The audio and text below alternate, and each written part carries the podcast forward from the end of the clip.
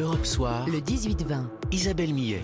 19h21, c'est l'heure de votre débat du Club des idées sur Europe 1. Et ce soir, on, on va parler d'un sujet qui a donné lieu par le passé à toutes sortes de, de théories fantaisistes les ovnis, les objets volants non identifiés.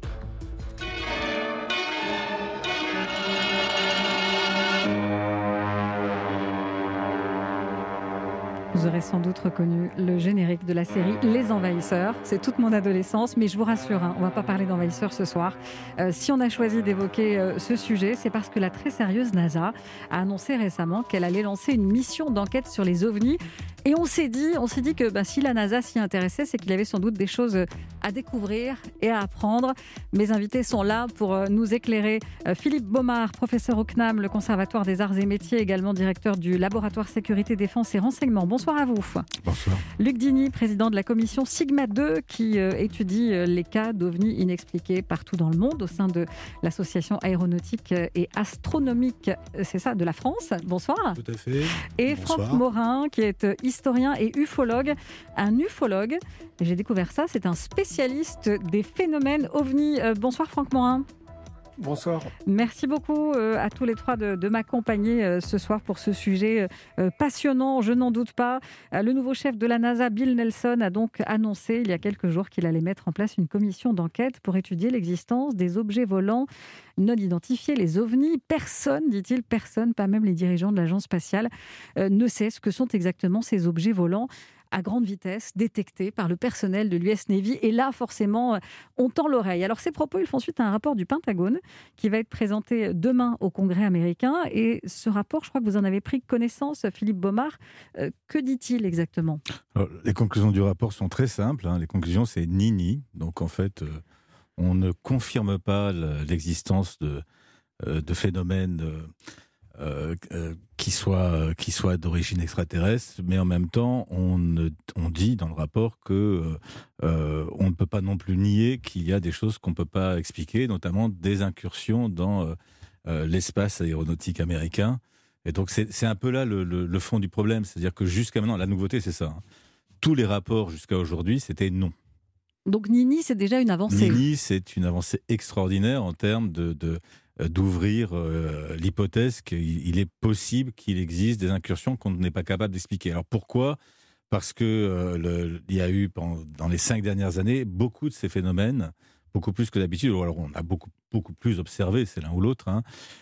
mais l'US Navy en, en particulier a commencé à diffuser des informations qui étaient partielles, c'est-à-dire que on va reparler avec les autres invités, mais par exemple, on n'a pas la distance. Donc, euh, quand on n'a pas la distance d'un objet qui est filmé, il est impossible de calculer sa vitesse réelle. Et donc, selon euh, l'angle de visée, etc., on, sait qu'il y a un objet qui va très vite. Mais vous voyez bien que l'enjeu n'est pas uniquement scientifique, il peut être aussi politique, parce que s'il y a un objet dans l'espace aérien américain qui est à Mach 20 et qui change de direction à Mach 20, et si c'est une puissance étrangère, donc là, on a un problème politique. Oh, on va y revenir évidemment. Moi, j'aimerais comprendre pourquoi ce changement de ton de la part du Pentagone. Euh, pourquoi Philippe Baumard avoir euh, déclassifié euh, des informations jusque-là encore jamais rendues publiques? Je sais pas, peut-être que. en fait, il y a plusieurs théories possibles. On ne peut pas affirmer l'une ou l'autre. ce, qui, ce qui est sûr, c'est qu'il y a un changement de communication qui est intervenu à partir de 2016 euh, euh, date à laquelle, euh, en fait, la CIA a émis un certain nombre d'archives. Alors, certaines étaient déjà connues, mais en tous les cas, il y a, une relance de divulgation d'archives, et cela résultait d'ailleurs d'une décision qui avait été prise par le président Obama de lever les restrictions sur un certain nombre de documents.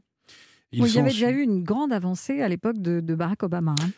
Oui, il y a eu en tout cas un certain nombre de documents qui ont été libérés. Mais ce qui, s'avère, c'est qu'il y a eu un grand changement dans le rythme de la communication, et notamment par le biais d'anciens du Pentagone qui ont rejoint des firmes privées et qui se sont mis à divulguer et à diffuser des informations. Au départ contestées par le Pentagone, euh, réputées euh, non crédibles et tout ça, et après attestées comme authentiques.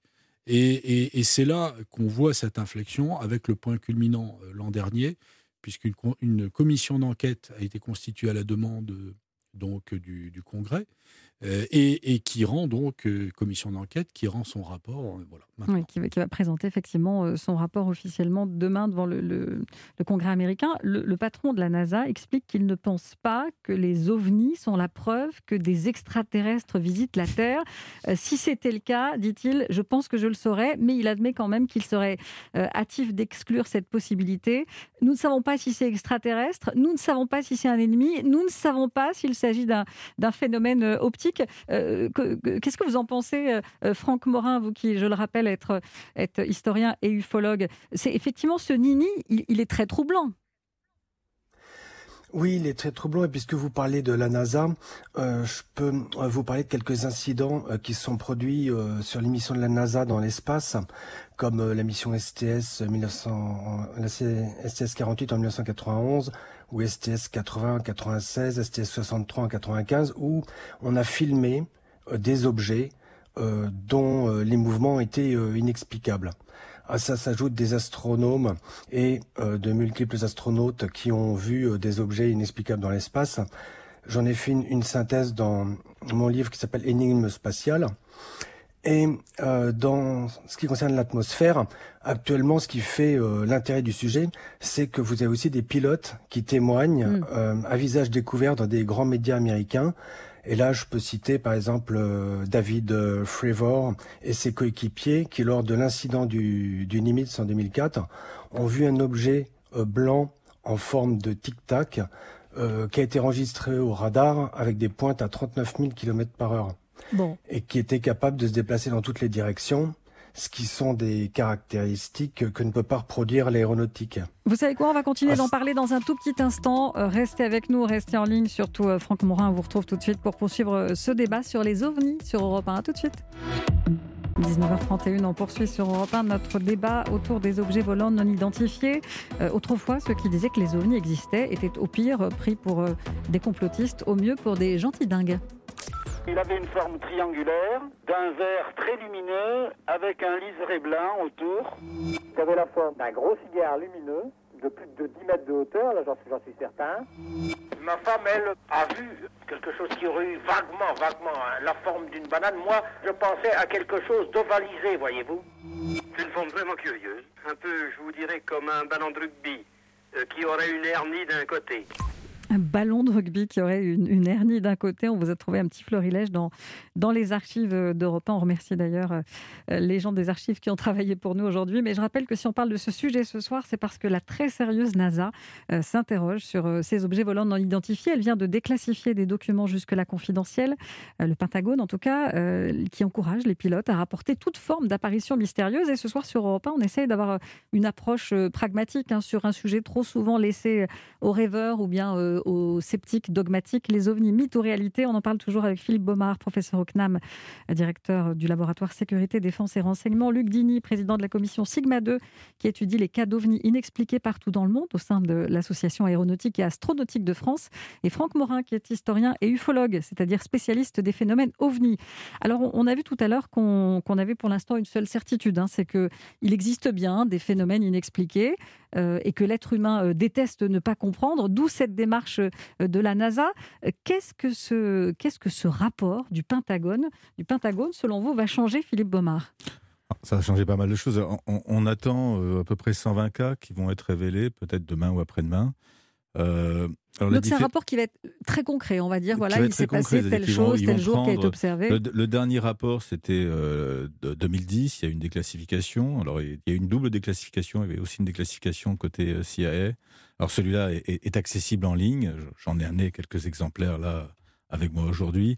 Et donc dans les le rapport de la CIA, là, c'est ça Oui, ça, c'était ça, c'est la déclassification de la CIA. Ouais.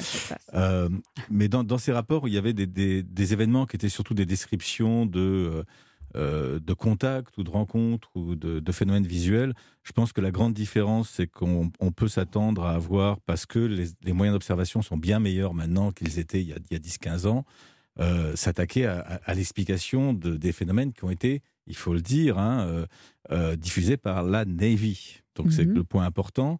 Euh, c'est effectivement la Navy qui a commencé, alors on se demande pourquoi d'ailleurs, à, à, déclassifier, à communiquer énormément d'informations extrêmement précises. Donc ça veut dire que c'est très sérieux. C'est pas effectivement un, un illuminé avec son télescope qui avait un truc bizarre. Obama était effectivement le, le premier président à, à, aborder la question de façon sérieuse, en, essayant de lever ce voile de, de, secret de Polichinelle, et en se disant, ayons une approche scientifique. Alors bien sûr, il y a un background géopolitique, parce que on comprend bien dans le, dans le climat de tension actuel avec la Russie et la Chine, euh, si jamais la Russie a réussi à produire des, des, technologies que les Américains ne produisent pas, ça serait euh, embêtant.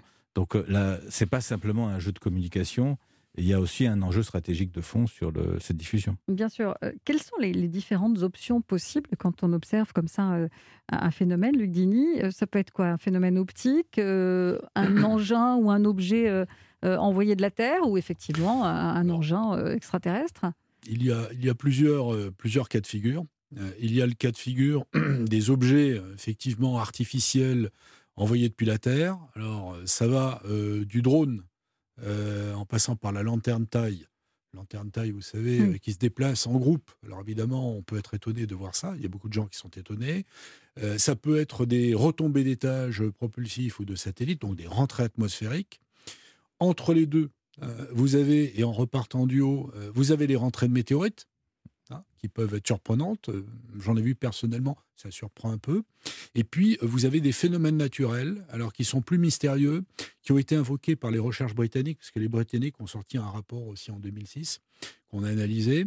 Euh, les Russes ont travaillé sur ces sujets-là. Et alors là, il y a eu une question sur les plasmas, les plasmas atmosphériques. C'est quoi donc, le plasma bah, Un plasma, en quelque sorte, c'est une bulle de gaz euh, qui est chauffé, qui est ionisé, et donc qui va émettre de la lumière, et qui peut être soumise à des phénomènes électromagnétiques et se déplacer relativement vite. Cela dit, les astrophysiciens qui font notamment partie de, notre commission, avec lesquels on a discuté, ont un avis, je dirais, sur la limitation en vitesse de ces phénomènes-là et au, au, lié au fait également qu'ils ne peuvent pas changer de direction de façon aussi brutale que les pilotes l'ont décrit. Donc, à partir de là, euh, on, on, on, peut, euh, dans certains cas, reconnaître des phénomènes naturels et dans d'autres cas, rejeter les hypothèses en se disant, bien non, ça ne correspond pas, c'est pas une rentrée atmosphérique. Une rentrée à Mach 20, Mach 30, d'accord, mais ça change pas de direction comme ça. Donc voilà. la première chose, si je vous comprends bien, euh, c'est de, d'effectivement de, d'éliminer tous les événements qui pourraient être des événements euh, naturels, hein, c'est ça? Exactement. Philippe Baumard? Oui, euh, le problème principal étant le, la décélération. C'est ça, ça, le mystère en fait. Hein. Le problème n'étant pas l'accélération, parce qu'on on arrive toujours à expliquer un passage à, à Mach 10, Mach 20, mais euh, dans, les observations de l'US Navy, ce qui est très déstabilisant, c'est cette décélération brutale hein, d'une vitesse qui... Alors, on n'a toujours pas la distance, donc on verra dans le rapport euh, diffusé par Pentagone demain ou après-demain s'ils si, vont euh, finalement diffuser les distances pour commencer à lancer un débat scientifique international. Mais si on avait les distances, on serait dans des estimations à Mach, Mach 10, Mach 20. Et donc, le passage de, de Mach 20 à 0, puis retour à Mach 20, il n'y a aucune structure aéronautique euh, fabriquée par l'homme qui est capable de l'encaisser. Donc, euh, voilà le mystère. C'est la, la, réponse qu'on attend demain. En fait. C'est la réponse qu'on attend et qu'on aura peut-être ou pas. On aura Peut-être. Peut-être vu, que les conclusions, c'est Nini, Nini, je voilà. ne pense pas. En tout cas, euh, effectivement, si les ovnis se déplacent dans les airs, il est logique que les, les, que les pilotes d'avion soient, soient, les mieux placés pour les observer. Euh, c'est vrai que les forces aériennes de nombreux pays, on parle, on parle des Américains, mais euh, ont enregistré quand même des, des, des témoignages de pilotes qui, qui, nous interpellent avec parfois des, des échos euh, radars inexpliqués. Hein Luc Dini. Oui, absolument. Éco-radar inexpliqué et phénomènes lumineux euh, inexpliqués, voire interférences avec leurs équipements. Euh, on peut citer deux exemples historiques, euh, pas récents, mais justement, qui posent question vis-à-vis -vis des technologies qui étaient euh, en l'état à l'époque. À Téhéran, en 1976, des pilotes de F4, donc des avions d'origine américaine, sont envoyés à la rencontre d'un objet, d'un phénomène inconnu, une boule de lumière. Bon, euh, le premier avion euh, fait une passe rapide à proximité, ses équipements électroniques tombent en panne à deux nautiques. Bon, il s'en va. Euh, le deuxième avion euh, voit deux objets se séparer en fait de cet euh, objet lumineux. L'un d'eux se rapproche, il arme sa commande de missile et, la radio, les équipements de navigation, le commande de missile tombent en panne. il fait demi-tour en s'éloignant, ça remarche à nouveau. Voilà un Troublant, exemple. oui, troublant. Autre exemple, en Grande-Bretagne, en 1956, des pilotes et des observateurs au sol ont vu, avec des radars, visuellement, euh, des phénomènes lumineux pendant plusieurs heures. Voilà. Bon, Franck Morin, je ne vous oublie pas. hein. Je rappelle que vous êtes ufologue. Et alors, vous, vous êtes remonté encore euh, plus loin hein, euh, que ce dont vient de nous parler Luc Dini, puisque vous avez écrit Les mystères du phénomène ovni de la préhistoire à nos jours aux éditions de la Vallée Heureuse. Euh, ça veut dire qu'à la préhistoire, déjà, on s'intéressait à ces phénomènes inexpliqués? La préhistoire, c'est un peu plus flou puisqu'on voit de temps en temps dans d'anciennes cavernes euh, des euh, silhouettes euh, humanoïdes ou non humanoïdes, mais on n'a aucune raison véritable ou origine qui puisse le justifier. Ça pourrait être du chamanisme, des proto-religions.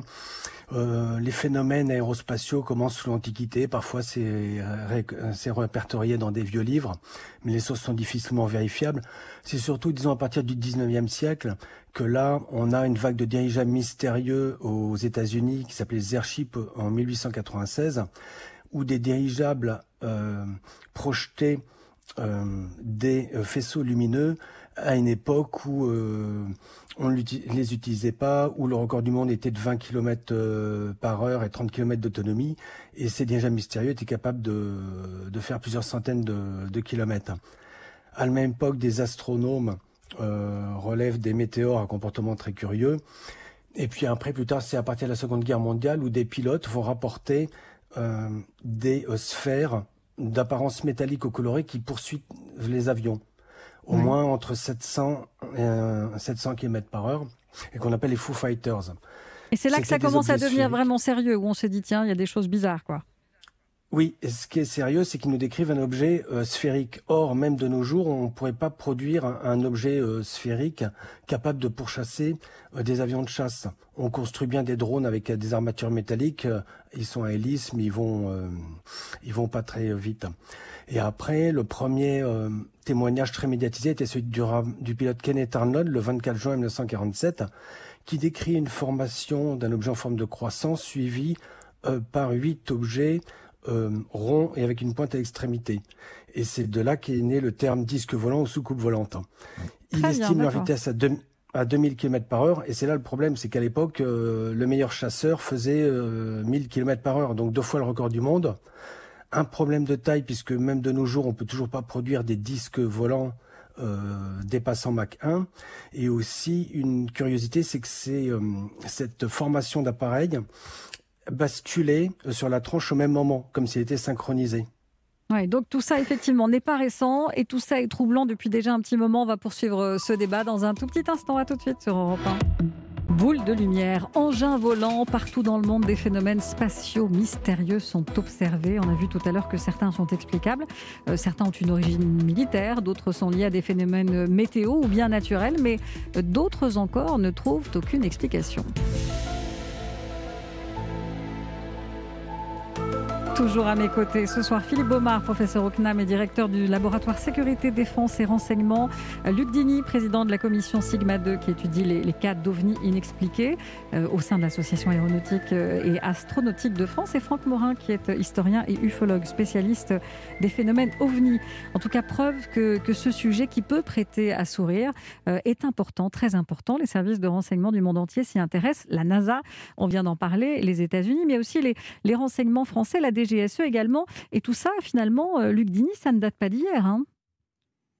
Alors pour ce qui est de l'intérêt de la DGSE sur le sujet, je, ne sais pas. Ce qui est certain, c'est que euh, la, France a mené les premières recherches euh, répertoriées à partir des années 50.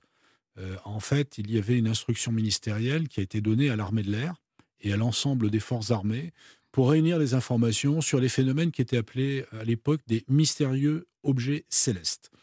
Et euh, de fait, euh, il y a eu un certain nombre d'enquêtes qui ont été menées, des signalements qui ont été faits euh, par des bases aériennes qui ont détecté des échos radars bizarres parfois, etc. Et c'est le ministre de la Défense, Robert Gallet, qui, en 1974, euh, au micro de Jean-Claude Bourret, a expliqué qu'effectivement, il y avait des phénomènes qui étaient observés qu'on ne comprenait pas. Donc en France, mystérieux objets célestes, oui. Mystère sur le sujet, beaucoup moins, beaucoup moins qu'aux États-Unis. et puis un département d'enquête a été créé en 1977, qui dépend du CNES, qui s'appelle le GEPAN, dont la mission n'est pas vraiment d'étudier ces phénomènes-là, mais plutôt euh, de mener des enquêtes de terrain euh, en lien avec la gendarmerie et euh, d'essayer d'apporter des réponses aux témoins. Donc, vous voyez les, témoignages que vous avez passés tout à l'heure. Mhm. Eh bien, en France, reçoivent a priori bon accueil, que ce soit de la gendarmerie ou du GEPAN, et ils cherchent à trouver des informations. Cela ah oui. dit, si j'appelle en disant j'ai vu une forme bizarre dans le ciel dans mon jardin hier soir, on va me, j'appelle et on va me prendre au sérieux. On, va, me demander des détails, etc. Absolument. Ah vous aurez un formulaire à remplir.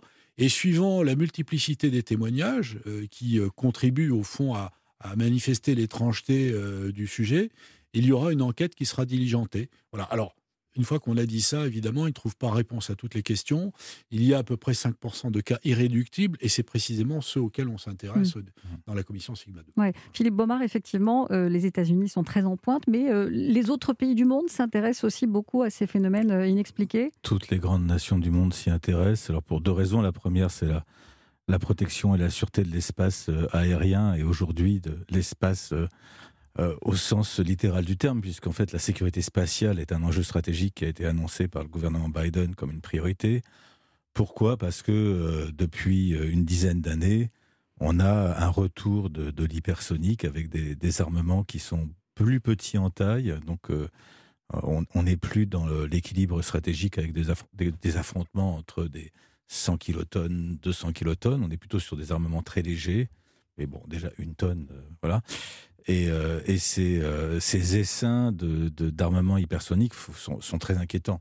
Et c'est vrai que les Russes ont beaucoup investi, donc euh, la sécurité spatiale est de retour. Alors c'est pas l'initiative de sécurité spatiale de, Reagan, mais on, est sur une, une, course spatiale qui revient avec des intérêts privés. On l'a vu avec les, les milliardaires qui. Euh, on a fait tout un débat là-dessus, c'était passionnant d'ailleurs sur Europe effectivement. Mais là, on parle vraiment de la, sécurité spatiale. Hein. Est-ce qu'on n'est pas un petit peu dans, dans la parano aussi des, Américains? Pardon, mais. Euh, oui, oui, parano, mais bon, c'est. Après, je trouve que c'est un, c'est une, une, curiosité qui est très saine. D'abord, c'est très bon pour l'esprit scientifique d'être de, sceptique et de se poser des bonnes questions. Hein. Il y a dans le, dans, le, dans, le, dans la population totale des exoplanètes, il y a, donc si vous savez comment on découvre les exoplanètes, en fait, on, on, analyse les spectres visibles et puis on dit, tiens, quand on passe devant le Soleil, un objet qui passe le Soleil, on se dit, tiens, selon le spectre, on peut savoir si c'est un, euh, candidat à, à, l'habitat et, à la vie. Et euh, si on inverse la problématique, en fait, il y a 29 de ces exoplanètes qui peuvent nous voir. Donc je trouve ça assez amusant l'idée que euh, finalement, nous, on peut en voir euh, quelques milliers, mais 29 d'entre elles peuvent nous voir. Donc je pense que c'est intéressant de se poser la question et de, pour, pour les jeunes et pour euh, l'esprit scientifique, c'est un, un, bon questionnement. Alors, sécurité spatiale, ce qui s'est passé avec l'US Navy, c'est quelque chose qui peut soulever des questions d'un point de vue de la sécurité nationale. Si, si vous avez un, un, pilote de chasse qui voit un objet qui a des, performances qui sont inexplicables et très supérieures aux performances les plus avancées de la Navy américaine, euh, il y a de quoi poser un problème de sécurité sans être fondamentalement paranoïaque. Donc ça pourrait être effectivement des, des objets espions, pour dire les choses très clairement non, ça pourrait être un pays étranger qui, euh, qui a fait une meilleure R&D que celle des États-Unis. Je pense que la, motivation profonde hein, des, gouvernements, c'est celle-là d'abord. alors, quel pays étranger, hormis les États-Unis, aurait les moyens de faire ça? Les Russes, vous en avez parlé les, Chinois Les Russes et la Chine, mais euh, voilà. Bon, euh, Franck Morin, vous êtes vous-même ufologue. Ça m'a interpellé ce terme en, préparant cette, cette émission.